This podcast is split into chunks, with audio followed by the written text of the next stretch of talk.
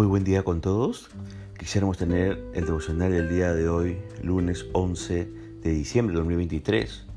Hoy nos corresponde reflexionar en el pasaje de Apocalipsis capítulo 6 a partir del versículo 1 hasta el 17. Y hemos querido titular a este devocional Los sellos. Vimos en el devocional anterior que solo Jesús es el único que tiene el poder de abrir los sellos del libro que tenía Dios en la mano. En el capítulo 6 nos da un atisbo del peor periodo de angustia que el mundo ha conocido jamás. A medida que Cristo, representado como un cordero, rompe cada sello, una humanidad rebelde se enfrenta cara a cara con las consecuencias de sus propias decisiones. Será breve, no más de siete años, la semana número 70 de Daniel, capítulo 9, verso 27. Como hemos dicho antes, este periodo comenzará hasta que la iglesia haya sido arrebatada, como se describe en 1 Tesalonicenses capítulo 4, verso 13 hasta el 17. Fíjese que en los versículos 1 al 2 de este capítulo 6 de Apocalipsis vemos el primer sello, el jinete del caballo blanco. Cuando se abre el primer sello, aparece un jinete, un caballo blanco, lleva un arco, recibe una corona de victoria y monta como vencedor. Se trata de un líder político mundial. Lo encontramos de nuevo en el, capítulo 13 del libro de Apocalipsis. Primero aparece como un dictador benevolente que conquista sin guerra, no tiene flechas. Pero una vez que se, que halla firmemente en, en control de la situación, revela su verdadera identidad como el anticristo y sigue en el poder durante 42 semanas, según Apocalipsis capítulo 13. En los versículos 3 al 4 vemos el segundo sello, el jinete del caballo bermejo. Representa la sangre derramada, lleva una, entre comillas, gran espada la palabra griega que se usa aquí se refiere a una espada romana corta y ancha o puñal, que no denota guerra internacional, sino una revolución y persecución en la cual la gente se vuelve una contra la otra. La palabra griega eh, ofaso en la frase eh, se matasen unos a otros denota asesinato por violencia. Así, el segundo sello contempla ejércitos invasores en una feroz guerra cuerpo a cuerpo. El segundo jinete emprende quitar de la tierra la paz. En los versículos 5 y 6 vemos el tercer sello, el jinete del caballo negro. El tercer jinete simboliza el hambre. Las balanzas que lleva denotan una escasez tal que la gente debe pasar, pesar perdón, los productos esenciales. El precio dado sugiere precios muy inflados.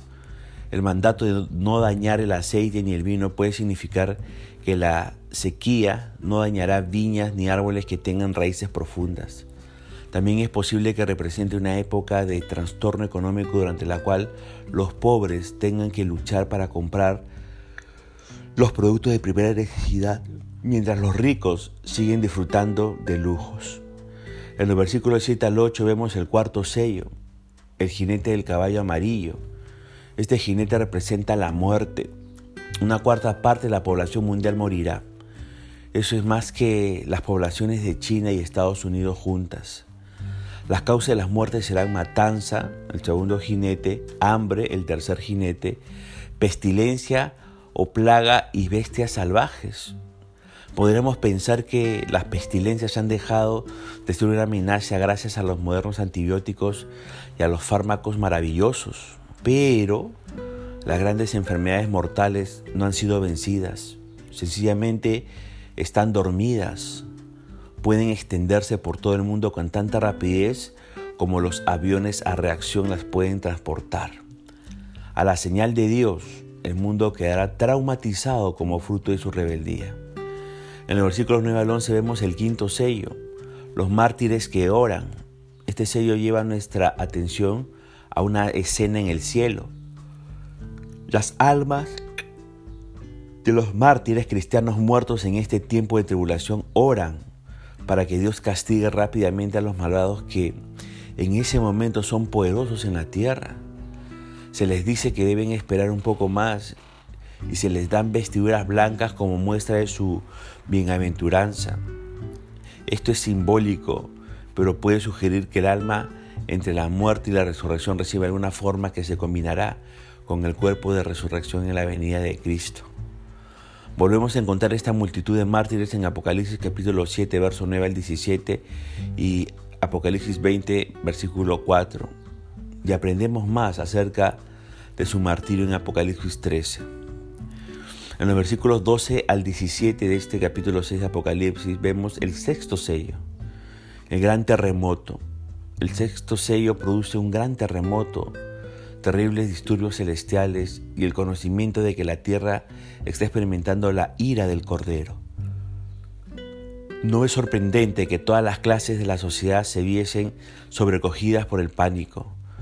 Reconociendo que Dios estaba derramando su ira sobre ellos, se escondieron en las cuevas y entre las peñas de los montes. Preferían ser aplastados por los montes y las piedras que caían que soportar el juicio de Dios y la ira del Cordero.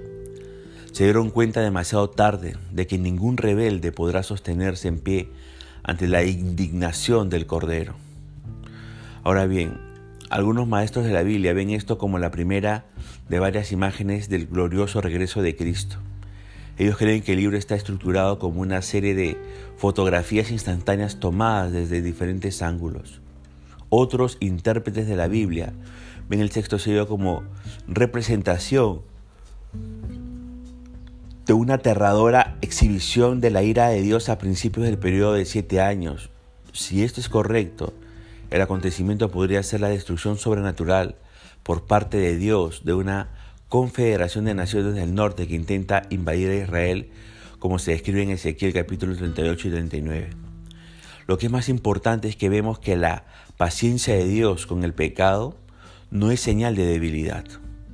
Ha soportado el mal a través de las edades, no porque no tuviese poder para hacer algo al respecto, sino porque planeó dar paciente y misericordiosamente a generación tras generación la oportunidad de arrepentirse. Por eso, amigo, usted que me escucha, cuando Jesucristo estuvo en la tierra, hizo un látigo con unas cuerdas y con él expulsó a los mercaderes, comerciantes y cambistas de dinero fuera del recinto del sagrado templo. ¿Estaba simplemente aparentando estar disgustado e iracundo? No. Él llamó a los líderes religiosos una generación de víboras y sepulcros blanqueados. Jesucristo llegó a maldecir a una higuera. Cristo rechazó a la ciudad de Jerusalén, pero con lágrimas y gran tristeza. Él continúa controlando las fuerzas de la naturaleza y las utilizará para el juicio venidero. Dios ha declarado la guerra al pecado. Él no va a disculpar, minimizar o pasar por alto todo aquello que ha causado tal estrago a la familia humana. Llegará un día en el que la ira del Cordero se hará evidente. Quizá algún oyente pueda pensar, pero yo pensaba que Él era manso, bondadoso y que comprende las debilidades humanas y no las castigaría como si fueran, entre comillas, pecado.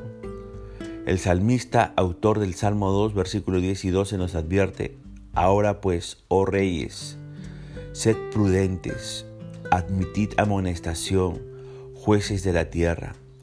Honrad al Hijo para que no se enoje y, y perezcáis en el camino, pues se inflama de pronto su ira. La ira de Dios es una realidad latente para toda una humanidad rebelde y eso lo demuestran estos sellos que acabamos de compartir el día de hoy.